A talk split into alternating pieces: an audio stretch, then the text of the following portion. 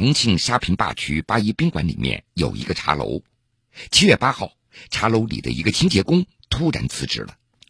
两天之后，也就是七月十号，一位新来的清洁工大姐出现在茶楼老板老雷的面前。这个清洁大姐姓彭，四十七岁，还染了一头红头发。她是通过茶馆另外一个服务员唐大姐介绍过来的。彭大姐到茶馆的时候，带着非常简单的行李，穿着紫色的连衣裙。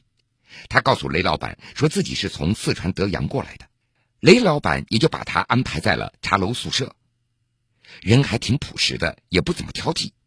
这是雷老板对彭大姐的初步的印象。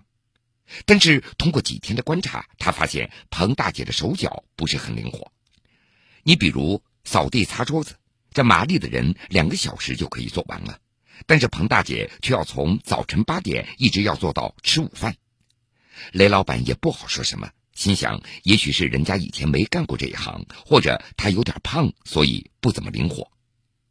然而接下来的相处，雷老板是越来越惊讶了。彭大姐说话做事都和老雷以前所接触的清洁工完全不一样，明显是见过一些世面的，并且还时不时的给老雷提点意见。平时茶馆里也会给一些顾客提供餐饮服务。有一次，彭大姐对雷老板说：“老板，我给你提个建议，你可以在饭里啊加一些爆谷之类的一些粗粮，你把饭弄香一点，客人闻到了不想吃饭，他们都会留下吃饭的。”在雷老板的眼中，以前在自己茶楼里做清洁工的那都是埋头干活，这话都不愿意多说一句的，更不要说提建议了。但是彭大姐的这些话让老雷觉得有些道理。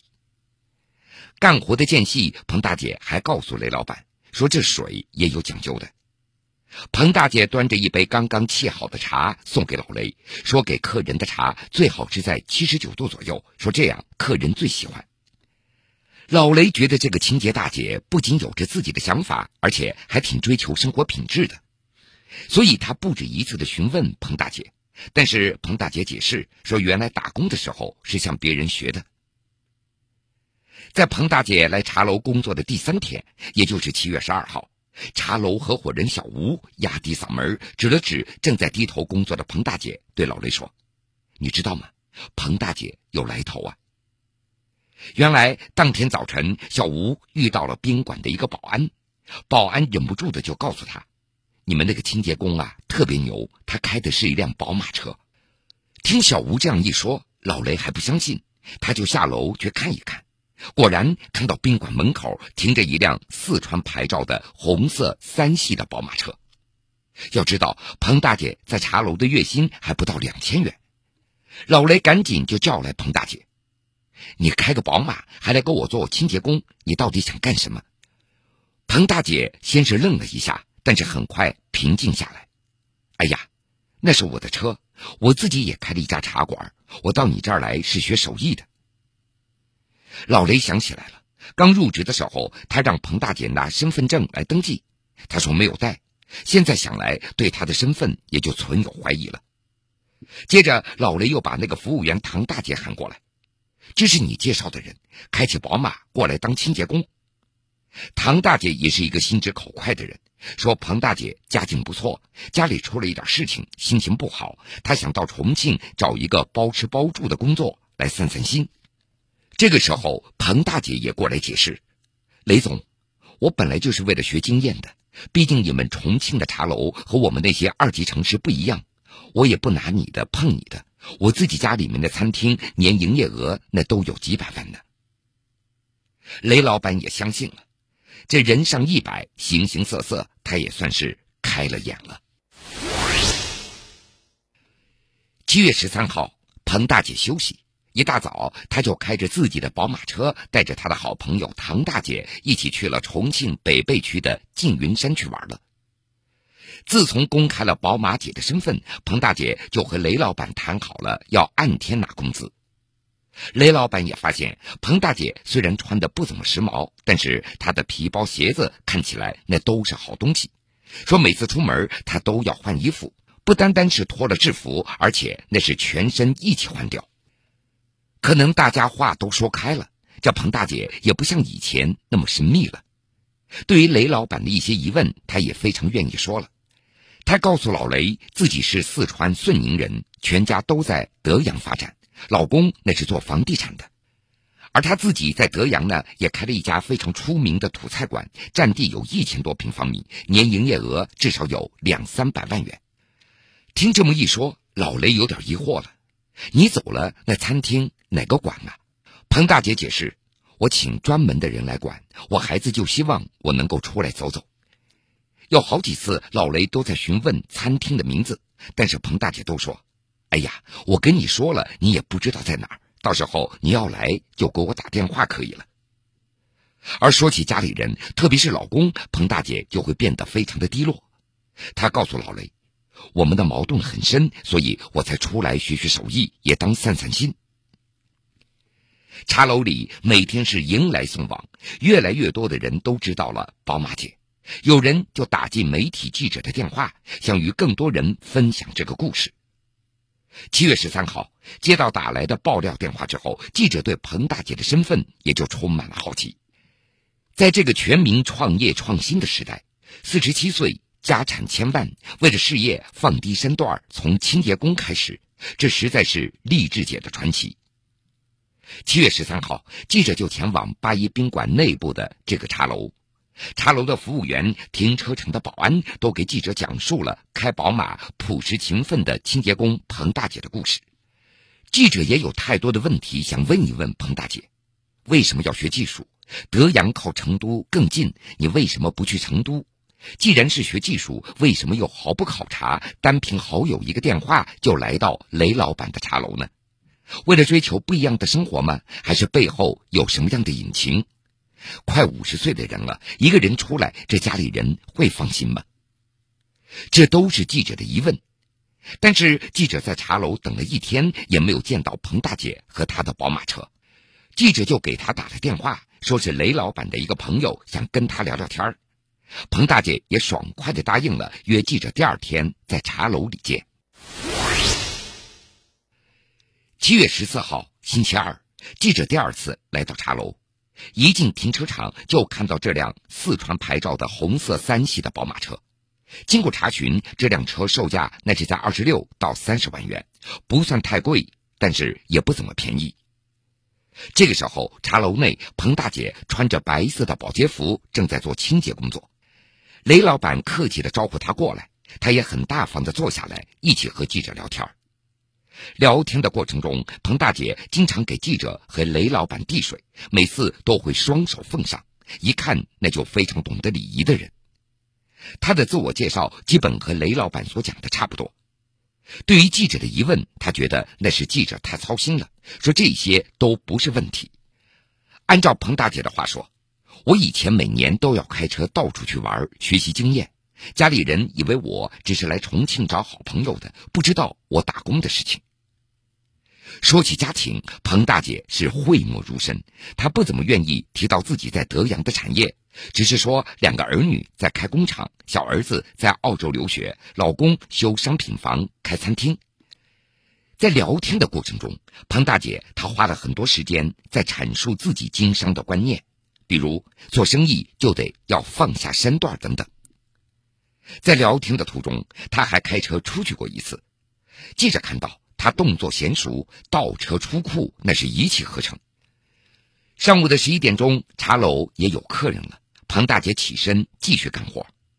离开之前，她特地还叮嘱记者：“我就想低调一点，不要声张。”当时从彭大姐的谈吐气质和人生态度来看，她就是一个实实在在的励志姐。要报道彭大姐，一些问题仍然需要核实。首先，记者在网上查询了德阳的房地产公司，能查阅到的六个公司的法人代表当中，没有一个姓谢的，因为彭大姐说她的丈夫姓谢。另外，在聊天中，彭大姐也偶然提到自己的茶餐厅位于德阳东山南巷，记者就上网查询到这个地址附近有三家茶餐厅。但是电话拨打过去，店家都表示不认识彭大姐。仔细想想，虽然彭大姐是有问必答，但是核心问题她总是顾左右而言他，从来没有明说过。于是十六号的上午，记者第三次前往茶楼，将一些解释不了的问题想直接问一问。当天上午的十点，彭大姐依然在做清洁，雷老板也在。刚坐下没聊几句，茶楼里突然进来四五个陌生男子，他们扫视大厅一圈之后，径直走到了彭大姐的身边，将她给围了起来。雷老板上前询问，其中一名男子把他拉到一边，低声说了一点什么，随后又拉着彭大姐进了他的寝室。雷老板非常震惊，他悄悄告诉记者，彭大姐原来是一名逃犯。记者赶紧就前往彭大姐的寝室，那几个男人正让他收拾物品，准备带他离开。这个时候，彭大姐看着记者，尴尬的笑了笑，随后低下头。根据现场民警的介绍。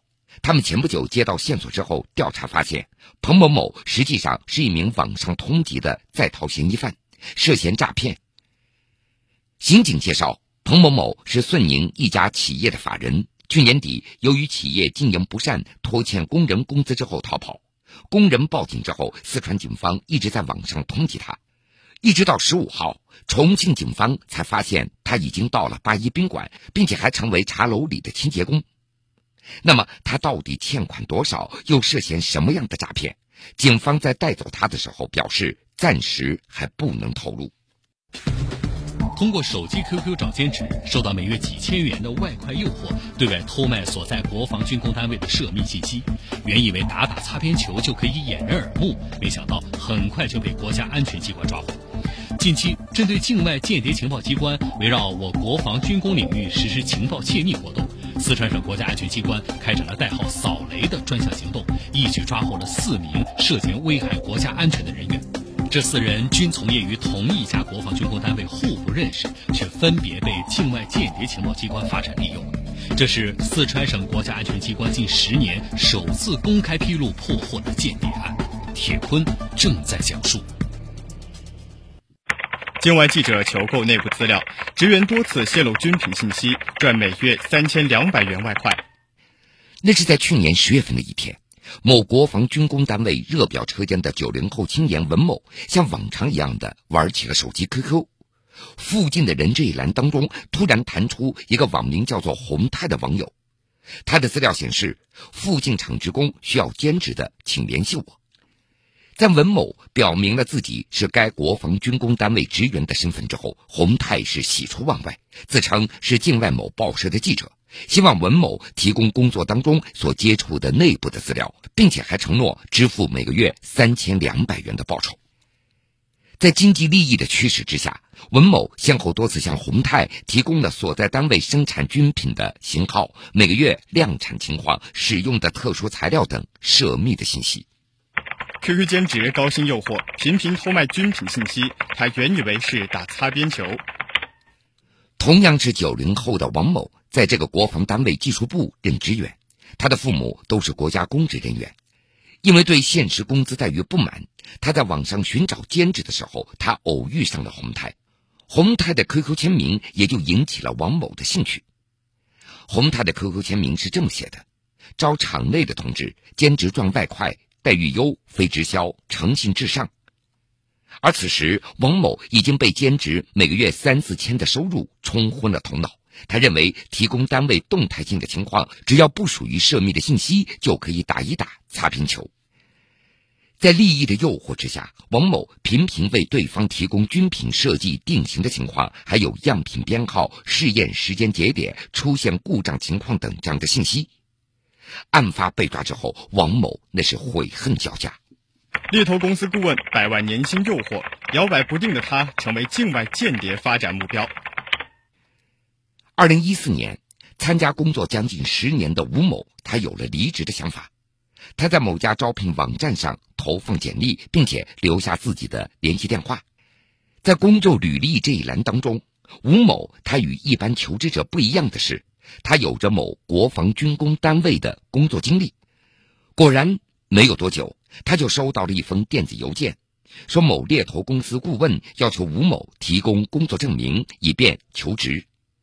吴某就按照要求，将自己与单位签订的劳动合同以及印有自己的照片、所在部门姓名的工作证件扫描之后，发送到对方的邮箱。很快，对方通知吴某被聘用了，工作内容就是提供该国防军工单位还没有公开的内部的信息，年薪高达五十到一百二十万元。面对这样丰厚的报酬，吴某他虽然心动了，但还犹豫。结合曾经在单位接受的保密教育以及自身的认识，他意识到对方可能是境外间谍人员。吴某摇摆不定的态度，使他最终成为了境外间谍情报机构发展的重点目标。境外朋友寻找策反目标，为境外朋友推荐同学，结果同学被策反。二零一三年年初，在该国防军工单位技术部门公职的李某接到大哥的电话，说一个境外的朋友网名叫 S，他想了解一些航空航天方面的知识。有着保密意识的李某当时就婉言拒绝了。但是在大哥多次劝说之下，李某与 S 建立了联系。S 以公司做市场调查、准备进军航空航天领域为由，要求李某利用工作之便搜集有关航空航天方面的期刊、杂志、论文等这样的资料，并且还劝导李某要努力工作，争当领导，以便日后可以帮上大忙。由于单位内部资料管理非常严格，李某多次借阅资料都没有结果，没有能够如期完成 S 所交代的任务。为了顾及情面，李某就向 S 推荐了在某航空航天大学读研究生的同学陈某，导致陈某最终被策反，成为了境外间谍情报机关的帮凶。记者从四川省国家安全机关了解到。以上的犯罪嫌疑人都涉嫌利用工作便利窃取、刺探、非法向境外提供所在国防军工单位高新武器研发、测试、生产、列装部队等涉密情报信息，并且通过自身人脉关系为境外间谍人员物色、推荐国防军工领域容易被引诱利用的科研人员。这些行为严重危害了我国国防军事工业，对国家利益造成了无法挽回的巨大损失。四川省国家安全机关这次扫雷行动，及时清除了境外谍报机关策反安插在国防军工领域的多名钉子，消除了重大危害。不难看出，别有用心的境外谍报机关所瞄准的，不仅仅是国防军工单位的技术核心人员。任何外围人员乃至每一个公民都有可能在不知情的情况下被利用。随着我国综合国力的不断增强，国防军工事业不断发展，特别是部分高新武器的曝光，境外间谍情报机关针对我国高新武器研制生产的国防军工单位开展间谍和破坏活动，已经成为了常态。境外间谍人员对我国公民的渗透策反，可以说是无孔不入、无所不在的。国家安全机关在这儿要提醒广大民众，要增强维护国家安全的意识，增强法治意识，切莫一步走错，悔恨终身。特别是那些涉密人员网上求职，一定要当心，千万不要泄露曾经工作单位的相关信息，以免引火烧身。天上不会掉馅饼，切莫为了网络中陌生人给予的蝇头小利而犯下大罪。对于亲戚朋友所提出来的帮忙请求，切莫麻痹大意，成为叛国的帮凶。二零一四年十月一号，第十二届全国人民代表大会常务委员会第十一次会议通过了《中华人民共和国反间谍法》。反间谍法明确指出，中华人民共和国公民有维护国家的安全、荣誉和利益的义务。不得有危害国家安全、荣誉和利益的行为，有危害中华人民共和国国家安全的间谍行为，都必须受到法律的追究。今年的七月一号，第十二届全国人大常委会第十五次会议表决通过了新的国家安全法。国家安全法规定，公民和组织应当履行宪法、法律法规关于国家安全的有关规定。及时报告危害国家安全活动的线索，保守所知悉的国家秘密等维护国际安全的义务。新闻故事，铁坤讲述。铁坤讲述。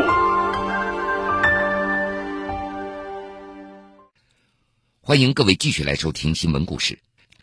近日，连云港市灌南县人民法院开庭审理了洋河成功宴白酒特大跨省传销案。涉案人数达到四千多人，涉案的金额超过了两千万元。犯罪嫌疑人陈某、姚某等十五名骨干成员出庭受审。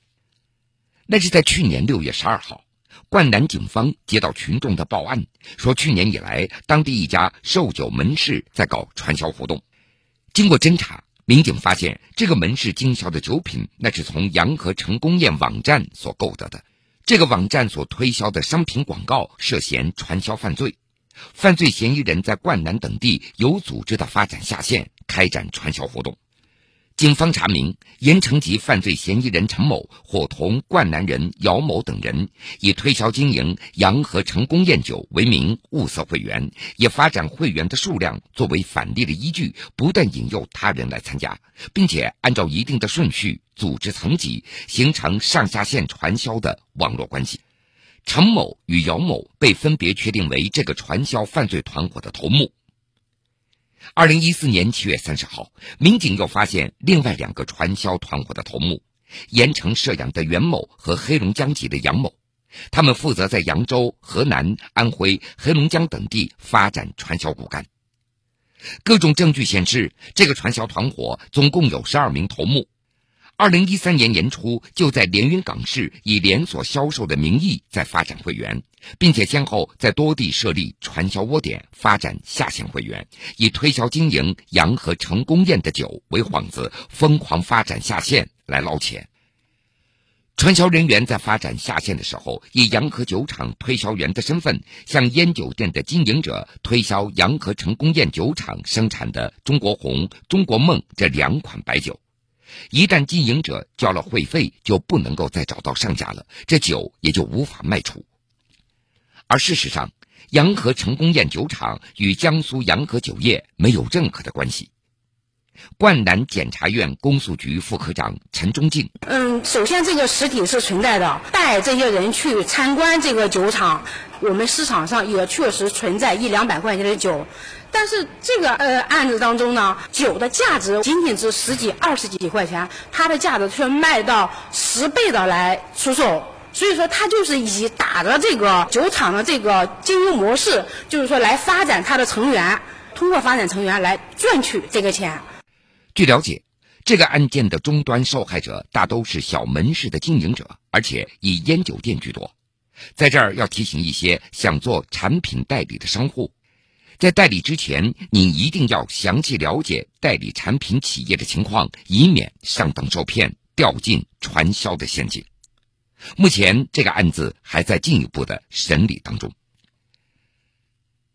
好了，各位，非常感谢您收听了这个时间段铁坤所带来的新闻故事。